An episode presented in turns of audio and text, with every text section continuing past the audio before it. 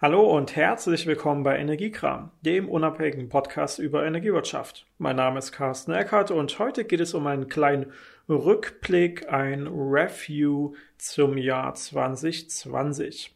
Mittlerweile sind wir schon gut im nächsten Jahr angekommen, aber wir wollen vielleicht nochmal zurückschauen, was ist denn in diesem letzten Jahr passiert 2020 ist vielen ja auch in Erinnerung geblieben mit nicht unbedingt den allerbesten Eindrücken. Vieles ist passiert, ein paar schlechte, ein paar gute Dinge. Und wir wollen einfach mal schauen, was hat denn die Energiebranche so weitestgehend gemacht? Natürlich ist das eine rein subjektive Einschätzung, eine rein subjektive Auswahl einzelner Themen, die eben im letzten Jahr so passiert sind, aber zumindest können wir damit halbwegs nochmal schauen, was ist im letzten Jahr passiert? Was sind die Konsequenzen oder was sind Entwicklungen, die dadurch auch angestoßen worden sind? Und dementsprechend haben wir dann vielleicht auch ein Gefühl, was passiert in 2021. Ihr habt ja bemerkt, es gab eine kleine Pause in diesem Podcast. Auf unserem YouTube-Kanal ist ein bisschen mehr passiert. Wir werden jetzt wieder in die Regelmäßigkeit übergehen. Wir haben ganz viele Themen auf der Agenda, in der Pipeline und wie man so schön sagt. Wir werden den Energiekram-Podcast jetzt wieder richtig hochleben lassen. Unter anderem auch, weil wir auf Spotify über 1000 Abonnenten haben. Vielen Dank dafür. Ähm, wenn ihr auch noch Interesse habt an unseren Videos, dann schaut einfach mal auf YouTube bei Energiewirtschaft einfach vorbei. Da haben wir auch regelmäßig neue Themen äh, rund um die Energiewirtschaft. Jetzt aber mal den Rückblick auf 2020. Wenn wir von 2020 sprechen, dann kommt natürlich fast jedem schon in den Sinn, ach, die Marktkommunikation 2020, die Marco 2020. Eine große, wirklich enorm weitreichende regulatorische Neuausrichtung der Alltagsprozesse in der Energiewirtschaft. Aber auch wenn sie Marco 2020 genannt wird, beschlossen wurde sie ja oder in Kraft getreten ist sie ja tatsächlich schon im Dezember 2019. Und dementsprechend zählt sie gar nicht in unsere Liste.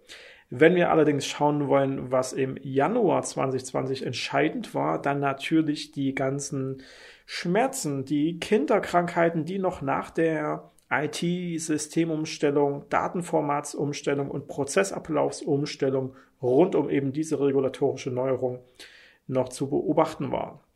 Es wurden ja vordergründig die GPKE, die WIM, die MPES, die MABIS, also die vier zentralen Prozessbeschreibungen beziehungsweise Marktregeln für die Stromwirtschaft geändert. Teilweise ja umfassend geändert, teilweise wurden Bearbeitungsfristen zwischen den verschiedenen Marktpartnern ja deutlich verkürzt.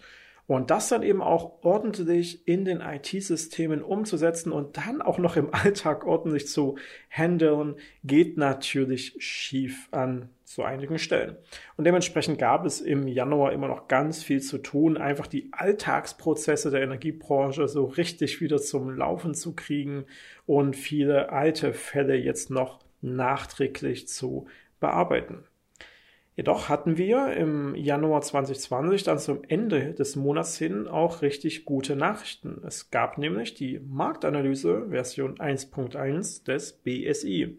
Das Bundesamt für Sicherheit in der Informationstechnik, was ja zuständig ist für unter anderem die IT-Sicherheit im Smart Metering, hat die Marktanalyse Version 1.1 veröffentlicht und mit dieser nicht nur dargestellt, wo der Smart Metering Markt aktuell Anfang 2020 steht, sondern hat damit auch festgestellt, dass tatsächlich die vorher geforderten drei voneinander unabhängigen Hersteller von intelligenten Messsystemen, also den Smart Metern mit Smart Meter Gateways zusammen, äh, am Markt vorhanden sind und auch zertifiziert sind.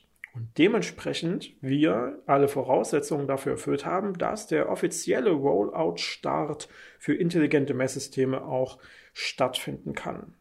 Genau das ist dann im Februar 2020 passiert. Mitte Februar, Mitte, Ende Februar startet offiziell der Rollout der intelligenten Messsysteme, also der, sagen wir mal, Premium Smart Meter, die dauerhaft mit einem Gateway verbunden sind und dementsprechend auch dauerhaft die Messwerte übertragen können. Der Rollout für die modernen Messeinrichtungen, für die Light-Variante des Smart Metering, der hat ja schon 2017 begonnen, praktisch unmittelbar nachdem das Messstellenbetriebsgesetz in Kraft getreten ist.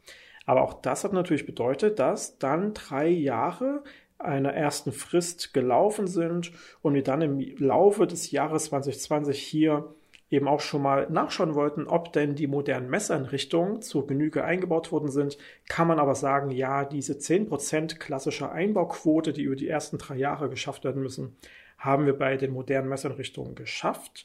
Das mussten dann etwas mehr als vier, viereinhalb Millionen Anlagen sein. Das wurde deutschlandweit erreicht. Im Bereich der intelligenten Messsysteme heißt es ja nun, dass seit Februar 2020 drei Jahre Frist laufen, in denen 10% der intelligenten Messsystems Gesamteinbauzahlen geschafft werden müssen. Das ist die Quote, die in dieser Frist eben zu schaffen ist. Und das ist mit Corona natürlich ähm, nicht so besonders gut losgegangen, weil eben Kundenkontakte und Co. natürlich zurückgeschraubt werden mussten und unter anderem auch die Monteure eher für Notfalleinsätze oder die allgemeine Aufrechterhaltung der Infrastruktur gebraucht wurden. Dementsprechend ist ein gewisser Druck vorhanden, dass wir über die nächsten Jahre wirklich noch richtig viele intelligente Messsysteme an den Markt kriegen.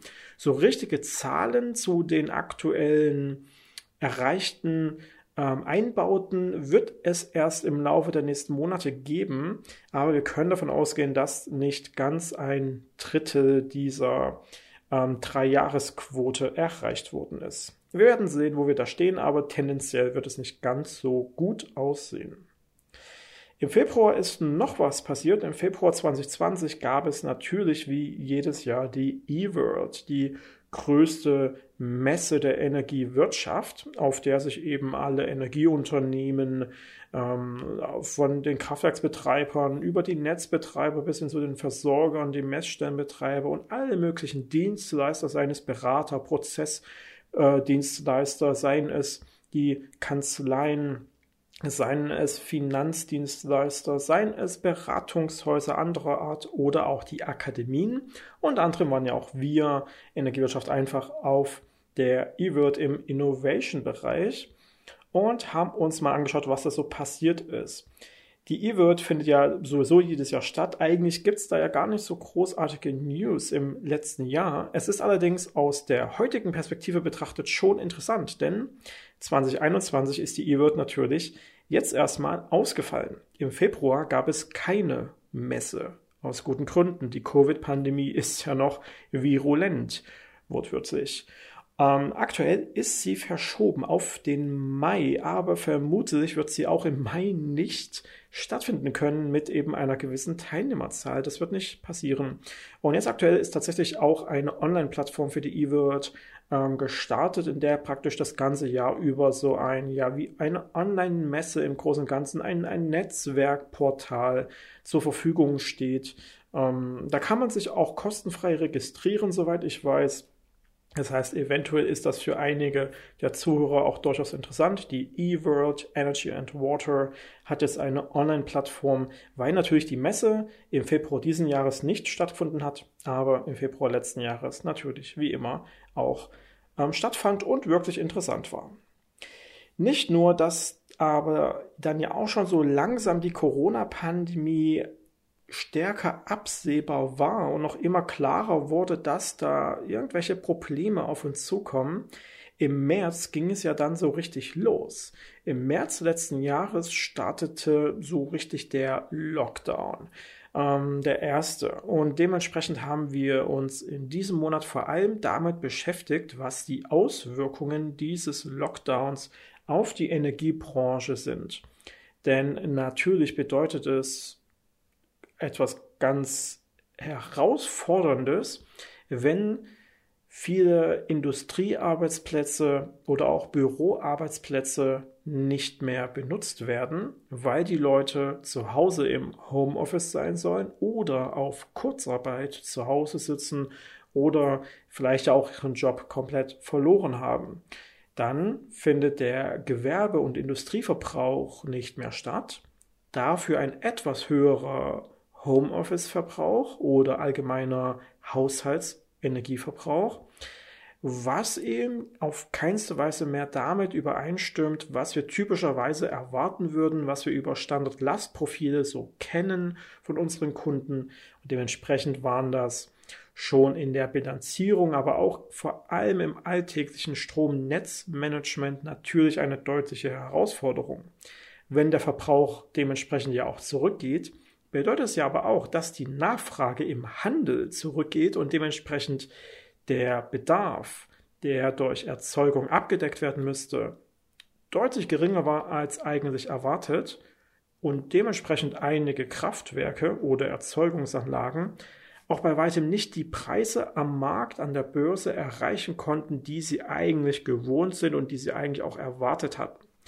Das ist also für viele Teilnehmer auch innerhalb der Energiewirtschaft, der Energiebranche mit vielen, vielen alltäglichen Problemen verbunden gewesen. Die Stadtwerke vor Ort haben dann auch geschaut, wie man so nach und nach langsam aber sicher in einen Homeoffice-Modus kommen könnte. Ich selbst habe auch noch mitbekommen, dass viele Häuser sich da schwer getan haben und erst so langsam aber sicher in diesen Modus umgestellt haben, weil natürlich die digitale Infrastruktur in den meisten konservativeren Häusern nicht so vorhanden war. Die Online-Meeting-Tools sind dann natürlich richtig erfolgreich geworden, ob jetzt Microsoft Teams oder Zoom oder GoToMeeting und WebEx und andere Videokonferenz-Tools oder eben auch andere Projektorganisationstools, die wurden immer weiter verbreitet. Man hat auch bemerkt, naja, irgendwie funktioniert es ja trotzdem. Die Leute arbeiten ja trotzdem, auch wenn sie zu Hause sitzen oder regelmäßig nicht mehr gemeinsam im Büro sitzen. Aber das ist natürlich trotzdem mit Schmerzen verbunden. Im Alltag, in der Unternehmenskultur ist das einfach mal was Neues. Und wir als Akademie merken natürlich auch, es ist ein riesiger Unterschied, Leute nur noch vor einem Monitor sitzend zu schulen, als vor einem ähm, Seminar zu stehen und Dinge zu erzählen oder einen Workshop gemeinsam zu veranstalten. Diese Corona-Auswirkungen sind also natürlich für irgendwie alle Leute maximal beeinträchtigend. Gleichzeitig kann ich als Online-Unternehmer natürlich auch sagen, jetzt merkt die Branche so langsam aber sicher, diese ganzen digitalen Angebote funktionieren ja. Und dementsprechend können auch wir bei unseren Online-Kursen und E-Books sagen, naja, da war das letzte Jahr durchaus gut. Der Wachstum ist, ähm, das Wachstum ist sichtbar. Und ich freue mich, dass auch diese eher konservative Branche jetzt so langsam aber sicher in das 21. Jahrhundert übergeht. Leider war dafür aber zum Teil zumindest eine internationale Pandemie notwendig. Im April 2020 sind einige weitere Regelungen so im Kontext der Marco 2020 in Kraft getreten rund um die Übertragungsnetzbetreiber. Unter anderem nämlich, dass die Bilanzierungstätigkeiten rund um die intelligenten Messsysteme, vor allem die Datenaggregation, ab April auch wirklich operativ laufen musste, aber auch noch etwas unerwartet die Übertragung von allen RLM-Energiedaten an die Übertragungsnetzbetreiber seit April letzten Jahres stattfinden musste. Die RLM-Messdaten, das sind die Lastgangkunden, das sind die großen Industriekunden, das sind die Anlagen mit einem sogenannten registrierenden Lastgangzähler. Das sind also Kunden mit mehr als 100.000 Kilowattstunden Jahresverbrauch, große Gewerbe oder dann auch schon die kleineren Industriekunden, die eben auch schon einen klassischen Fernauslesungszähler haben, damit man jede Viertelstunde den Leistungsbedarf dieser Anlage sich anschauen kann und dementsprechend auch die doch etwas größere Infrastruktur auch zur Verfügung stellen kann und auch die Strommengen in der entsprechenden Leistung aus der Steckdose kommen würden. Und weil es ja im vergangenen Jahr, also 2019, einige dubiose Machenschaften rund um die sogenannte Bilanzkreistreue gab, wo also verschiedene Marktteilnehmer ihre Energiedaten ein bisschen zurückgehalten haben, ein bisschen manipuliert haben und dementsprechend deutliche Schwankungen im Stromnetz im Sommer 2019 ähm, passiert sind, ist es so festgelegt worden, dass die Übertragungsnetzbetreiber als schlussendlich nochmal Aufsichtsebene diese Energiedaten eben ab April 2020 auch nochmal bekommen sollen, um mit diesen zusätzlichen Informationen die Aufsicht über die Bilanzkreisbewirtschaftung der einzelnen Energieversorger und über das ordentliche Handling der Netze eben auch nochmal überwachen können und auf diese Weise sicherstellen können, dass Marktmanipulation, das Zurückhalten von Angebot oder Nachfrage und Co eben nicht mehr so einfach stattfinden würde. Im Mai 2020 ist dann einiges passiert, unter anderem nämlich auch ein Positionspapier der Bundesnetzagentur zu eben genau dieser Bilanzkreistreue wegen Sommer 2019. Es ist nämlich so, es gab einige Marktteilnehmer, einige Bilanzkreisverantwortliche, die ihren Bilanzkreis nicht ordentlich ausgeglichen haben. So ein Bilanzkreis ist ja im Großen und Ganzen die Energiebuchhaltung. Und die muss ordentlich gemacht werden, damit man Erzeugung und Verbrauch wirklich ausgleichen kann und damit eben auch das Stromnetz stabil ist, weil genau die Menge Strom auch verbraucht wird, die eingespeist wird und andersherum auch der Strom eingespeist wird, der jetzt gerade verbraucht wird. Dafür brauchen wir diese Buchhaltung, die Bilanzkreisbewirtschaftung. Und einige Bilanzkreisverantwortliche haben das eben nicht ordentlich gemacht. Die haben den Markt manipuliert und da liefen dann natürlich Verfahren, bei denen auch einige Verwarnungen, Abmahnungen und auch Strafzahlungen ausgesprochen worden sind. Und im Mai gab es dann eben noch so ein Positionspapier, was nochmal ganz klar sagt, die Marktteilnehmer müssen sich eben dran halten, hier ordentlich zu bewirtschaften und die Daten ordentlich zur Verfügung zu stellen, sonst kann man eben auch mal ganz schnell vom Markt ausgeschlossen werden ein Effekt oder eine Prozesswelt, die genutzt wird, um eben auch solche Schwankungen im Alltag auszugleichen, ist ja der Redispatch. Und nachdem bereits im Jahr 2019 die Gesetzgebung äh, aus dem Netzausbaubeschleunigungsgesetz NABEC 2.0 eine komplette Novellierung dieses Redispatches ähm, angekündigt hat, wurde dann im Mai 2020 die sogenannte Branchenlösung Redispatch 2.0 vom BDW, vom großen Branchenverband der Energie- und Wasserwirtschaft, veröffentlicht. In dieser Branchenlösung werden die vermutlichen alltäglichen Prozesse zwischen den typischen Marktteilnehmern, die jetzt betroffen sind, das sind die Netzbetreiber, das sind Anlagenbetreiber, also Kraftwerksbetreiber, das sind dann auch die übergeordneten Netzbetreiber im Übertragungsnetz und das sind dann hier und da auch noch Direktvermarkter und Co. Dass eben genau diese alltägliche Massenprozesse haben, um die Redispatch-Maßnahmen, das ist ja immer eine Kraftwerksneueinsatzplanung, in geradezu Echtzeit umsetzen können. Was wir machen wollen, ist in Zukunft schon bevor ein Engpass im Stromnetz kommt, diesen zu erkennen, indem wir ihn durch, aus Daten ableiten können. Wir können ihn vorher erkennen, er wird kommen und würden die Kraftwerke, die jetzt am besten diesen Engpass lösen könnten, vorher schon ähm, anweisen, ein bisschen anders zu produzieren. Gleichzeitig kann es weiterhin passieren, dass wir in Echtzeit bemerken, oh, jetzt ist was schiefgegangen und jetzt in Echtzeit eine Fernsteuerung auf verschiedene Kraftwerkskapazitäten aussprechen. Dafür brauchen wir neue Massenprozesse, die eben in diesem Redispatch 2.0 geregelt werden und viele alltägliche hm, Prozessinformationen finden sich eben in dieser BDEW-Branchenlösung Redispatch 2.0, die im Mai letzten Jahres veröffentlicht worden ist. Ein weiteres Thema im Mai war, dass ein größeres Thema, was schon eine ganze Weile läuft, nochmal hohe Wellen geschlagen hat, nämlich der Deal zwischen E.ON und RWE. Die E.ON übernimmt ja das Netz- und Versorgergeschäft der RWE bzw. Energy, während die RWE die Erzeugungskapazitäten der E.ON übernommen hat, nämlich die erneuerbaren Erzeugungskapazitäten. Dementsprechend ist die RWE jetzt mittlerweile nur noch ein Erzeugungsunternehmen, aber das größte in Europa und die E.ON ist der größte Netzbetreiber und der größte Versorger in Deutschland und wahrscheinlich auch bald wieder in Europa, wenn die noch weiter wachsen. Und auch der größte Messsteinbetreiber mit E.ON Metering im Smart Metering Bereich.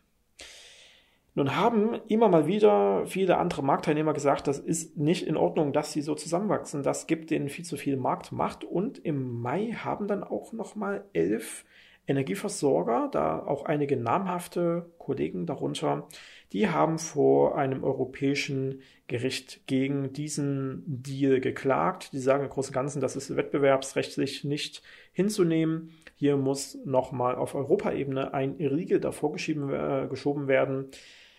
Gleichzeitig ist mittlerweile auch schon die nächste entsprechende Klage gegen diesen Deal gekommen von weiteren Energieversorgungsunternehmen. Also diese Geschichte ist immer noch nicht ganz abgeschlossen, auch wenn das Zusammenwachsen zwischen E.ON und RWE mittlerweile ähm, stattgefunden hat. Also der Austausch der einzelnen Geschäftseinheiten ist durch. Eigentlich ist es soweit abgeschlossen, aber es gibt immer noch so das drohende Damoklesschwert, was eben sagen könnte, naja, im Großen und Ganzen müsst ihr das Ganze doch nochmal neu regeln, müsst vielleicht Marktanteile wieder abgeben, müsst Teile eures Geschäftes wieder abtrennen, damit ihr nicht zu mächtig werdet oder was auch immer. Jetzt springen wir schon mal in den Juli. Im Juni war wahrscheinlich so ein bisschen wie äh, Sommerpause. Da habe ich gar keine richtig große, krasse ähm, ja, Pressemitteilung oder ähnliches gefunden. Aber im Juli ist dann schon wieder einiges mehr passiert.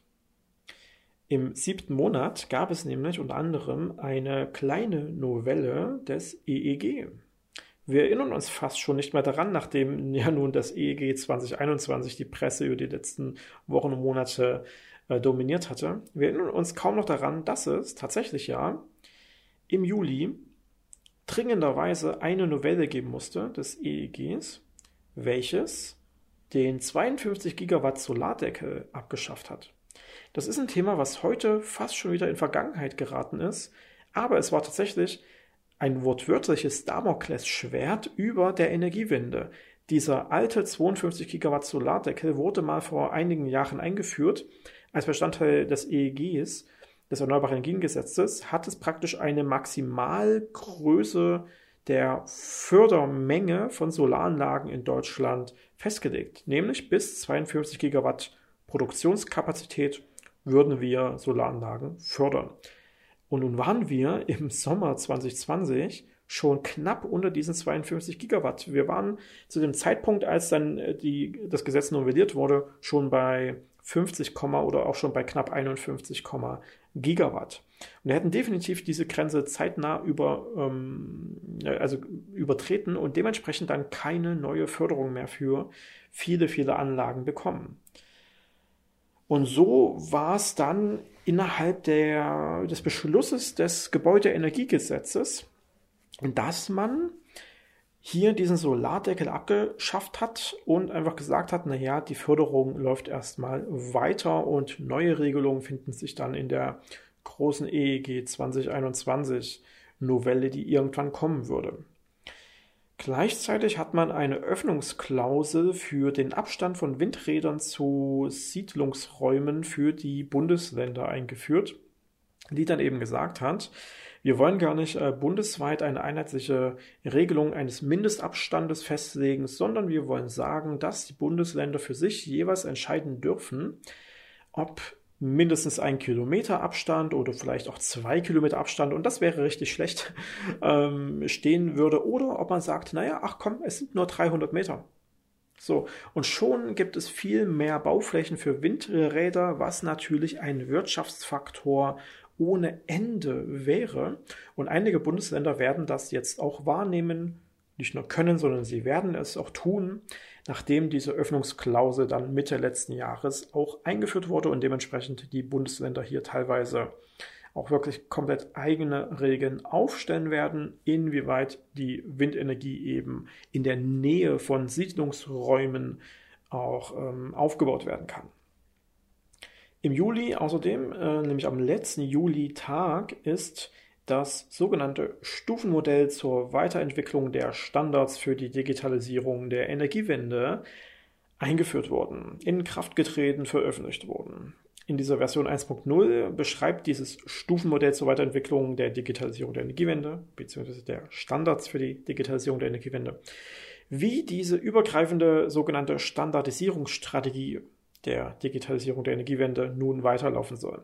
Worum geht es dabei? Wir wollen alle möglichen wichtigen smarten Technologien, also Smart Metering und Submetering, aber auch das Smart Grid, aber auch äh, Smart Home und Smart Building, also allgemeine Gebäudeautomatisierung, aber auch Smart Services und auch die Elektromobilitäts-Ladeinfrastruktur, äh, die wollen wir auf der gleichen infrastrukturellen Grundlage aufbauen und das ist eben das Smart Meter Gateway.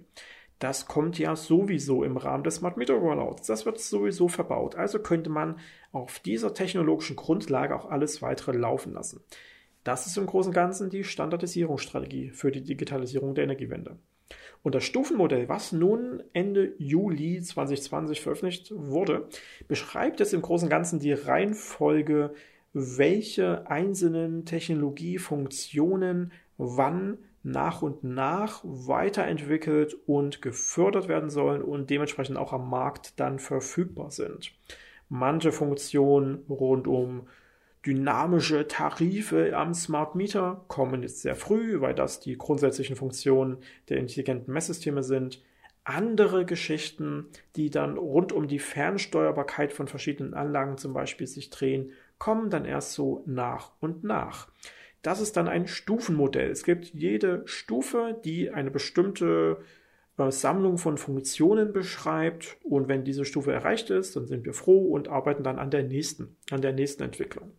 Dieses Dokument kann man sich online anschauen. Wir haben das ja auch mal in einem Video verarbeitet und da auch weiter verlinkt. Das heißt, schaut einfach mal auf unserem YouTube-Kanal nach dem Stufenmodell zur Weiterentwicklung der Standards für die Digitalisierung der Energiewende. Im August 2020 ist dann schon wieder einiges passiert. Wir haben unter anderem Anfang August das Kohleausstiegsgesetz und das ist natürlich richtig krass gewesen, denn es war nun endlich die Gesetzgebung, die auch wirklich festlegt, dass der Kohleausstieg in Deutschland nun wirklich stattfindet. Und zwar auf eine ganz bestimmte definierte Art und Weise findet die Beendigung der Kohleverstromung in Deutschland statt. Die Kraftwerke müssen nach und nach abgestellt werden und es gibt verschiedene Maßnahmen, um das zu fördern, um auch die Betreiber ein bisschen weiterhin ähm, abzufangen, deren wirtschaftliches Risiko ein bisschen zu dämpfen, aber vor allem auch hier und da weiter anzutreiben und auch zu fordern, dass sie schnellstmöglich ihre Kohleverstromung beenden. Spätestens 2038 sagt das Gesetz, wird der Kohleausstieg auch komplett stattgefunden haben. Aus der Wirtschaft heraus können wir sagen, das wird deutlich früher der Fall sein, weil die erneuerbaren Energienanlagen heute einfach deutlich günstiger den Strom produzieren und es sich viel mehr lohnt, mehr Kapazitäten davon zu bauen, Speicherkapazitäten dazu zu bauen und damit mega flexibel auf Schwankungen im Markt zu reagieren und sogar nach und nach Schwankungen im Markt weiter auszugleichen und irgendwann komplett zu verhindern weil einfach diese Anlagen flexibel geschaltet werden können. Die können smart auf das reagieren, was am Markt notwendigerweise laufen müsste. Das können die alten Kohlekraftwerke nicht. Die haben oft genug schon Probleme, immer noch schwarze Zahlen zu schreiben. Die sind oft genug in einer Verlustzone. Und das ist natürlich eher schlecht für die Anlagenbetreiber. Deswegen haben viele auch schon relativ früh im letzten Jahr dann teilgenommen an den Kohleausstiegsausschreibungen, wo dann also Kapazitäten praktisch an einer Ausschreibung teilnehmen können und wer jetzt am schnellsten und am günstigsten und am wirksamsten eben sein Kohlekraftwerk abschaltet, der kriegt dafür noch mal eine kleine Förderung. Haben wirklich viele, auch sehr junge Kohlekraftwerksbetreiber teilgenommen. Im Rahmen dieses Kohleausstiegsgesetzes wurde auch das Kraft-Wärme-Kopplungsgesetz ein bisschen novelliert und noch diverse andere Anpassungen, die jetzt aber auch nochmal rund um die EEG 2021 Novelle an der einen oder anderen Stelle wieder geändert worden sind. Daher müssen wir da gar nicht so detailliert drauf eingehen. Im August ist dann noch was passiert. Ende August hörten wir immer stärker, es kommt da nämlich so ein EEG 2021. Und plötzlich war Ende August so ein erster Referentenentwurf aus dem Bundeswirtschaftsministerium zu sehen, beziehungsweise gemeinsam aus dem Bundeswirtschafts- und dem Bundesumweltministerium. Und da dachte man sich so, ah, das ist ja wirklich interessant. Und dann gab es die ersten Kommentare. Im September gab es dann auch schon irgendwann die nächste Variante. Dann gab es irgendwann deutlich später ja auch mal noch einen Entwurf aus der Regierung. Und dann gab es später ja auch noch verschiedene andere Entwicklungen. Es war wirklich eine lange Reise zu einem EEG, aber tatsächlich haben wir Ende August letzten Jahres schon den ersten Referentenentwurf dazu gesehen. Im Oktober 2020 gab es dann natürlich wie immer auch noch was anderes rund um das EEG, nämlich dass am 15. Oktober jedes Jahr die Übertragungsnetzbetreiber offiziell verkünden, wie die EEG-Umlage des Folgejahres, jetzt also für 2021, auch tatsächlich ähm, sein wird. Also in welcher Höhe die EEG-Umlage auf der Stromrechnung praktisch bei den Kunden landen würde. Nun war es hier gar nicht so mega spannend, weil ja im Laufe des Jahres im Corona-Konjunkturpaket eine Deckelung der EEG-Umlage beschlossen wurde. Denn es war absehbar, wenn Corona so weiterläuft und dementsprechend der Industrieverbrauch zurückgeht, dann wird der Strompreis an der Börse im Handel geringer sein, dann verdienen EEG-Anlagen reell am Markt weniger Geld, als sie eigentlich bräuchten. Und dann werden diese aus dem EEG-Topf, aus dem EEG-Konto restvergütet. Wenn das nun aber richtig hoch geht, dann reicht das Geld im EEG-Konto nicht und dann muss man die EEG-Umlage eigentlich deutlich erhöhen, damit das Konto wieder aufgefüllt wird. Das ist aber natürlich während einer internationalen Pandemie kein guter Plan und dementsprechend hat hier die Bundesregierung gesagt, wir deckeln die EEG-Umlage. Sie soll also ein kleines bisschen runtergehen, sie soll dann im nächsten Jahr noch weiter runtergehen und jetzt wird sie irgendwann auch wohl mal wirklich komplett abgelöst werden. Das ist mittlerweile schon der Standpunkt aus dem Wirtschaftsministerium. Aber es wurde dann eben tatsächlich ähm, ja, festgelegt, wir geben äh, einfach Steuergelder in das EEG-Konto und sorgen damit dafür, dass die Umlage an sich gar nicht steigen muss. Und dementsprechend gab es dann Mitte Oktober die offizielle Verkündigung der Übertragungsnetzbetreiber, dass eben die EEG-Umlage bei, ich meine, 6,5 Cent äh, liegen wird für das Jahr 2021. Und so ist es ja dann auch gekommen. Im Oktober gab es auch noch ein paar interessante Mitteilungen der Bundesnetzagentur rund um Alltagsprozesse der Energiewirtschaft. Nämlich unter anderem die Mitteilung 13, 14 und 15 zu den Datenformaten in der Marktkommunikation, die dann zum April 2021 Wirkung zeigen werden. Denn wir werden tatsächlich jetzt mal wieder in größerer Form verschiedene Datenformate, Edifact-Datenformate, neu geregelt bekommen. Edifact ist ein internationaler Nachrichtenstandard für IT-Kommunikation, wo also IT-Systeme miteinander reden können. Das, sind kryptische Dateien, die kann man nur lesen, wenn man weiß, wie. Ähm, das IT-System kann das natürlich ganz problemlos und das ist dann eben zum Beispiel eine kryptische Nachricht, hinter der sich eine Rechnung versteckt oder ein Zählerstand oder ein Lieferantenwechsel. So. Das wird eben hin und her geschickt und da wird jetzt mal wieder so ein bisschen die Struktur geändert, ein bisschen die Änderungen am Markt werden umgesetzt und es gibt zum Beispiel auch neue Dokumente wie die Entscheidungsbaumdiagramme und Codelisten, die jetzt auf, ich glaube, 400 Seiten eigentlich die Arbeit erleichtern sollten, weil an einer Stelle so ein, so ein Beilagedokument für die Alltagsarbeit ähm, zusammengefasst wird. Aber wer kämpft sich schon durch 400 Seiten Dokumente? Erneut ist es der Energiewirtschaft nicht gelungen, etwas wirklich Greifbares für den Alltag zu produzieren. Wir baden das auch gerade aus, indem wir natürlich jede Menge Schulungsansätze zu den Datenformatsänderungen machen. Falls auch ihr da irgendwelche Bedarfe habt, dann schaut mal bei energiewirtschafteinfach.de vorbei. Wir haben äh, Seminare, Online-Seminare zu eben genau diesen Datenformatsanpassungen zum April jetzt schon vorbereitet und halten die ersten jetzt auch schon dieser Tage. Außerdem gab es eine Mitteilung Nummer 3 zu Modalitäten für die Bilanzkreisbewirtschaftung äh, für die Bilanzkreisverantwortlichen, nämlich rund um die Fahrplananmeldung. Das heißt, der Fahrplananmeldeprozess zwischen Kraftwerksbetreiber und Netzbetreiber ist auch noch mal ein bisschen angepasst worden. Auch das wirkt zum April 2021.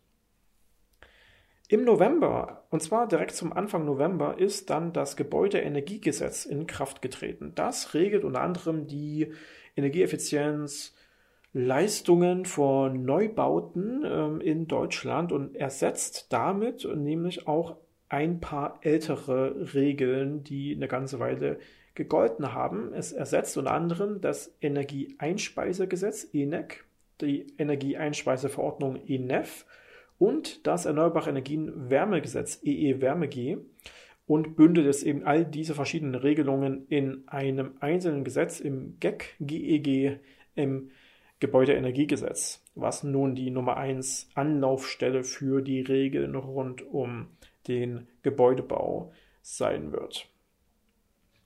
Im November kam dann auch leicht verspätet die zweite Marktanalyse des BSI für dieses Jahr raus, nämlich die Version 1.2, die dann rauskam, weil mittlerweile auch ja noch ein weiterer Hersteller von intelligenten Messsystemen zertifiziert worden ist, der vierte.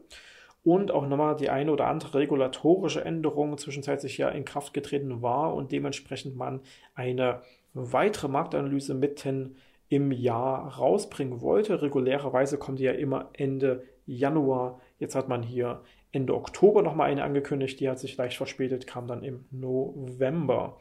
Und das zieht man jetzt auch durch. Die eigentlich für Ende Januar angekündigte Version 1.3 ist jetzt Mitte Februar immer noch nicht veröffentlicht. Wir warten immer noch darauf. Im November hatten wir dann auch eine erste Änderung des äh, Brennstoffemissionshandelsgesetzes, welches ursprünglich im Jahr 2019 schon äh, veröffentlicht und in Kraft getreten ist oder veröffentlicht ist mit Inkrafttretung zum 1. Januar 2021. Da geht es ja darum, dass ein CO2-Preis für den Verkehrssektor und den Wärmesektor, also auch für Gebäudeheizung, ähm, kommen würde. Und man hat nun verschiedene Verordnungen im letzten Jahr nach und nach ähm, veröffentlicht und beschlossen. Und es war dann klar, man müsste ein paar weitere Änderungen noch vornehmen. Mittlerweile ist es ja so, dass jetzt im Jahr 2021 dieser CO2-Preis bereits in Kraft getreten ist. Das merkt man an durchaus den Preisen für Benzin, Diesel, aber auch Heizöl, ähm, Heizgas. Und dementsprechend ähm, sollen hier vor allem die Nutzung der fossilen Brennstoffe einfach nach und nach weiter zurückgehen. Eine, ein paar regulatorische Änderungen da herum wurden eben im November nochmal in der ersten Änderung des Brennstoffemissionshandelsgesetzes umgesetzt. Im November kam außerdem die Stellungnahme des Bundesrats zum EEG 2021, zu dieser großen Novelle, die ja auch angekündigt war. Und der Bundesrat hat da ein paar wirklich sehr fortschrittliche Forderungen aufgestellt, die zu großen Teilen nicht umgesetzt worden sind, aber teilweise dann eben auch später in der finalen Novelle ihren Weg gefunden haben. Anfang November gab es auch noch ein paar Beschlüsse der Bundesnetzagentur. Unter anderem gab es den Beschluss BK6-20-059 und manche werden sofort aufhorchen, ach, das ist ja der Redispatch 2.0. Tatsächlich hat dann nämlich nach längerer Konsultationsphase die Bundesnetzagentur die Regelungen zu den Bilanzierungsmodellen, zu den Kommunikationsprozessen und zur Anpassung der MABIS-Prozesse rund um den Redispatch 2.0 b schlossen. Damit waren dann nochmal weitere Regelungen endlich offiziell und fertig und konnten dann auch stärker in die eigene Planung aufgenommen werden. Gleichzeitig weiß ich, dass viele, viele, viele Netzbetreiber und vor allem auch Anlagenbetreiber von Kraftwerken und anderen Erzeugungsanlagen immer noch nichts gemacht haben, immer noch ein bisschen drauf warten und sagen, na ja, das gilt ja dann erst im Oktober, aber müsst ihr euch unbedingt bewusst sein, Ihr müsst auch vorher schon manche Daten zur Verfügung stellen und in automatisierten Massenprozessen hin und her schicken können. Auch weil zum Beispiel die Netzbetreiber verschiedene Datenlieferungspflichten auch in Richtung der Übertragungsnetzbetreiber haben. Es gibt verschiedene Koordinierungsprozesse auch untereinander zwischen benachbarten Netzbetreibern. Die müssen alle auch vorher schon mal umgesetzt sein, damit sie dann mit Wirkung zum 1. Oktober 2021 auch wirklich operativ laufen. Wartet damit nicht zu lange. Wir haben natürlich auch dazu Schulung. Wir haben dazu auch eine Content-Partnerschaft mit der HSAG, einem bekannten ähm, Prozess-Consulting- und Prozess-Dienstleistungshaus für die Energiebranche. Wir haben also für fast alle Sorgen und Nöte eine Lösung parat. Einfach Kontakt aufnehmen. Auch da einfach auf die Webseite gehen und Redispatch 2.0 suchen. Da haben wir entsprechende Kontaktformulare. Dann sind wir auch schon langsam im Dezember. Weihnachten kommt näher und was ist hier auch noch passiert? Unter anderem gab es nun endlich die letzten Sitzungen im Bundestag, wo dann auch das EEG 2021 aufgerufen und schlussendlich auch tatsächlich mal beschlossen wurde. Nämlich am 17. Am 17. Dezember, das habe ich mir auch live angeschaut, wurde dann nochmal ein bisschen debattiert, wie es dann eben Bundestagspolitiker so tun. Man tut dann so, als würde man miteinander reden, aber eigentlich sagt man immer nur, ah, du bist ja doof und dann sagen die anderen, nee, du bist doof und dann am Ende beschließen halt diejenigen, die die Mehrheit im Bundestag haben. Und das ist auch hier passiert und nun haben wir seit Mitte Dezember tatsächlich die finale Version des EEG 2021, was dann ja zum Januar dieses Jahres auch so in Kraft getreten ist. An der einen oder anderen Stelle hat es die Zukunft durchaus auch positiv geprägt. An vielen Stellen sind die gesetzlichen Regelungen auch nicht wirklich ausreichend, um eine richtig gut voranschreitende Energiewende weiter zu fördern.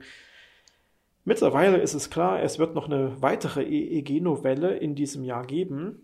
Und das Umweltbundesamt möchte sich zeitnah dazu genauer äußern. Wir werden vermutlich noch im Frühjahr die genaueren Infos zu einer zweiten EEG 2021 Novelle hören. Das wird spannend.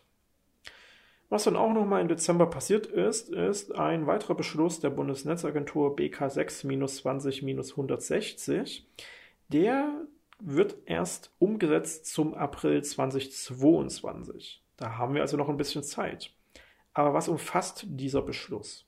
Er umfasst dezente Neufassungen von GPKE, WIM, MPES, MABIS, EDI-Vereinbarungen, Lieferantenrahmenverträge.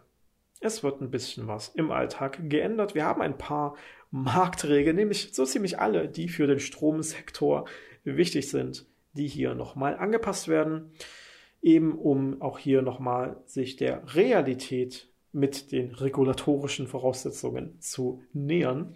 Ähm, auch hier gilt frühestmöglich anschauen, was da passiert. Wir werden dazu natürlich auch wieder Videos auf den YouTube-Kanal werfen und sicherlich auch mal eine einzelne Spotify-Podcast-Folge dazu veröffentlichen. Und ansonsten findet ihr dazu dann auch irgendwann das entsprechende äh, Seminarangebot von uns auf unserer Webseite energiewirtschafteinfach.de. Jedenfalls wird also zum April 22 ähm, werden alle Marktregeln, die für Strom wichtig sind, angepasst. Die ähm, Vorlagen sind jetzt schon veröffentlicht, seit Dezember letzten Jahres. Kann man sich also durchaus auch mal anschauen. Naja, soweit erstmal dazu. Das war jetzt so im Großen und Ganzen die Zusammenfassung, was im letzten Jahr mit der Energiewirtschaft, mit der Energiebranche passiert ist. Relativ spannende Themen. Natürlich ist noch viel, viel mehr passiert, viele große und kleine Themen, die ich jetzt ausgelassen habe, aber das war für mich nochmal eine ganz gute Zusammenfassung, was ja auch uns als Energiewirtschaft einfach im Alltag hier betroffen hat, was aber eben auch ganz viele große, große Baustellen der Branche waren. Tja, Ihr habt da sicherlich auch einiges dazu erlebt, einiges auch dazu zu sagen. Wenn ihr Fragen oder Kommentare habt, könnt ihr auf energiewirtschafteinfach.de bei Podcast nach dieser Folge suchen und einfach einen Kommentar hinterlassen und auch gerne dort Fragen hinterlassen, wenn ihr denn welche habt. Ansonsten, ja, wie immer, schaut ruhig nochmal rein, was wir ansonsten so anbieten. Wir haben ja auf n1.de auch jede Menge passende E-Books und Online-Kurse für so den alltäglichen Bedarf in der Energiebranche, gerade als Quereinsteiger oder Neuling oder Werkstudent oder Azubi, haben wir das Richtige. Lasst euch das von euren Arbeitgebern bezahlen und habt dann mal ein richtig gutes E-Book für die Energiebranche in der Hand. Soweit also dazu bei Energiekram. Heute ging es um einen Rückblick, ein Review rund um das Jahr 2020. Was ist da so passiert? Also wie immer, ähm, abonniert diesen Podcast auf Spotify, auf iTunes, auf Google Podcast, wo auch immer ihr ihn anhört. Und ansonsten abonniert auch gerne unseren YouTube-Kanal Energiewirtschaft einfach. Da gibt es regelmäßig neue Folgen rund um alles mögliche wichtige technologische, regulatorische in der Energiebranche. So viel dazu. Das war Energiekram für heute. Mein Name ist Carsten Eckert. Bis zum nächsten Mal.